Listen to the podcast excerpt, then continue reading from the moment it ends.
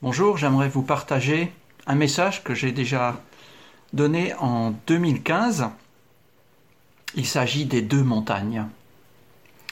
Vous retrouverez cette histoire dans le livre des rois, le premier livre des rois au chapitre 18 et 19. L'histoire commence pour moi au mont Carmel. Élie est un homme comme nous, de la même nature. Son rêve était de ramener le cœur du peuple d'Israël à Dieu, au seul vrai Dieu. Alors il est allé voir le roi et il a prié pour qu'il ne pleuve pas. Et il n'a pas plu pendant trois ans et demi. Il voulait montrer au roi que toutes les idoles qui suivaient étaient stériles et inutiles. Maintenant, il va convoquer le peuple au mont Carmel. C'est une montagne fertile, boisée. Son sommet est à 500 mètres d'altitude. Et là, son rêve se réalise. Il prie, le feu de Dieu descend sur les sacrifices le sacrifice qu'il a préparé. Tout le monde le voit. Oui, Dieu est Dieu. C'est aussi le moment où commence le nettoyage. Élie se débarrasse des prophètes idolâtres. Puis il prie Dieu et la pluie revient enfin. Et pour finir, comme un coup d'éclat, il va courir devant le char du roi pour annoncer cette nouvelle de la pluie dans la capitale. Carmel, c'est la montagne de l'action, du succès. C'est un peu comme ce que nous avons vécu dans les colos, les camps, quand nous avons organisé des évangélisations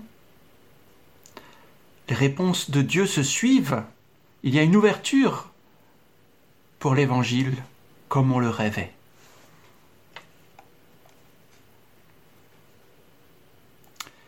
Mais ensuite arrive la vallée de Gisraël. En bas de la montagne, rien n'a changé. À la capitale, la reine Jézabel proclame qu'Élie va payer de sa vie ses actes à Carmel.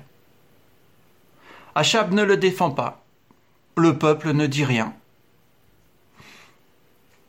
Rien n'a changé. Les cœurs n'ont pas changé. Et Élie doit s'enfuir pour sauver sa peau. Là, en bas de la montagne, il déprime dans le désert.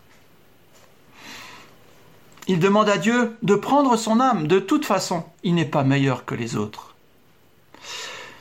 Mais Élie ne meurt pas.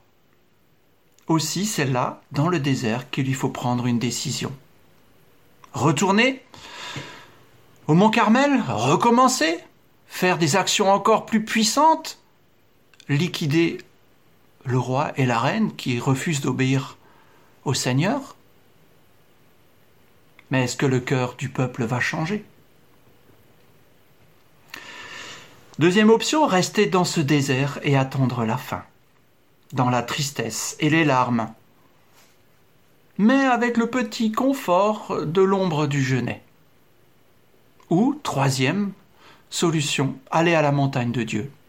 Aller voir celui qui est en charge, celui qui est responsable, le Tout-Puissant. La vallée, c'est peut-être ce que tu vis dans ta famille, dans ces temps où rien ne se passe, où tout a l'air d'aller de travers. Dieu a l'air tellement absent, nous nous sentons à côté de la plaque.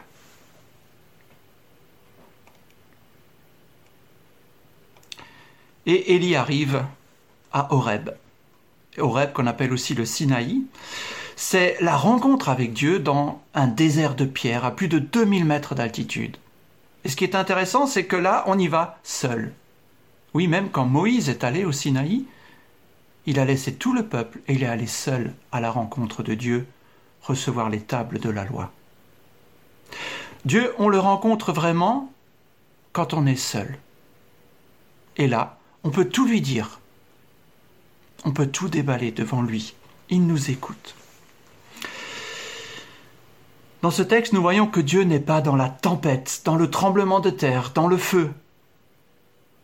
Il est dans la douceur d'un Père bienveillant qui nous aime. Il n'a pas abandonné ce monde qui semble si bien se passer de lui, comme si on pouvait se passer de la pluie dans cette histoire d'Élie. Son œuvre est planifiée. Les jours de la corruption sont comptés.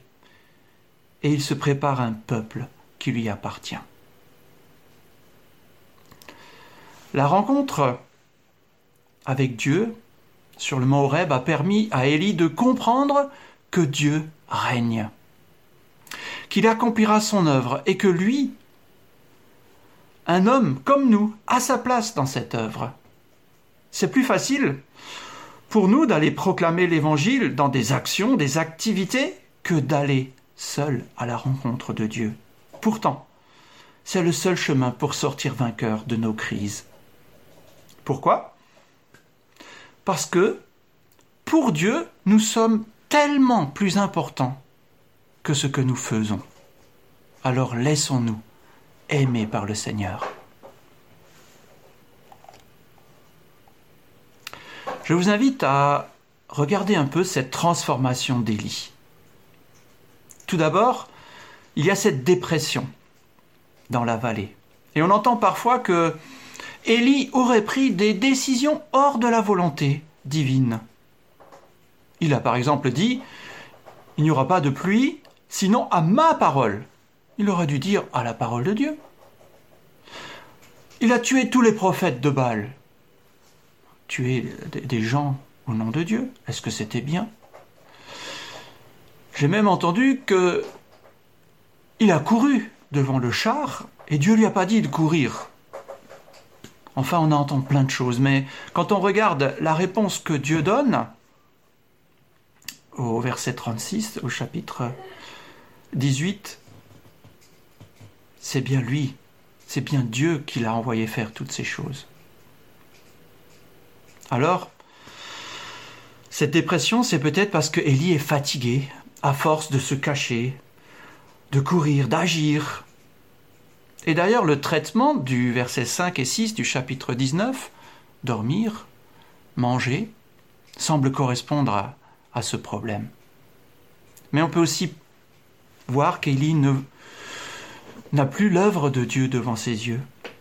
Il ne voit plus que les actions des ténèbres. Il se sent seul, seul à porter la vérité de Dieu. Alors, pour la guérison d'Élie, on voit qu'il a un traitement très simple. Dormir, manger, dormir, manger. Manger et boire de l'eau.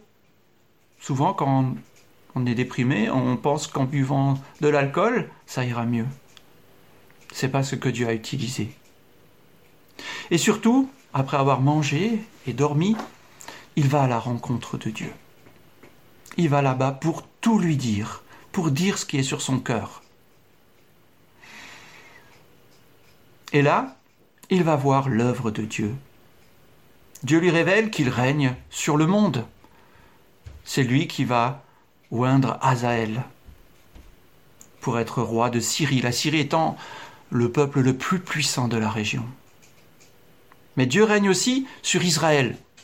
Et Jéhu, qui va être roi d'Israël, va remettre de l'ordre après Akab et Jézabel. Dieu règne aussi sur le monde spirituel avec l'appel d'Élisée qui va être le nouveau prophète. Et Dieu révèle qu'il règne sur tout Israël, qui s'est mis à part 7000 hommes qui n'ont jamais plié les genoux devant Baal. Oui, il jugera le monde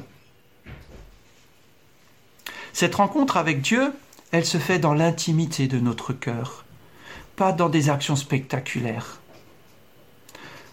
Dans d'autres traductions, le murmure doux et léger est dit le bruit d'un souffle léger, une voix de fin silence, une voix douce, subtile. Oui, Dieu parle, il parle directement dans notre cœur. Le fruit de cette rencontre. Élie est transformé. Avant, il disait Moi seul, moi seul. j'ai fait ceci, j'ai fait cela. Et maintenant, ce moi seul devient Dieu seul.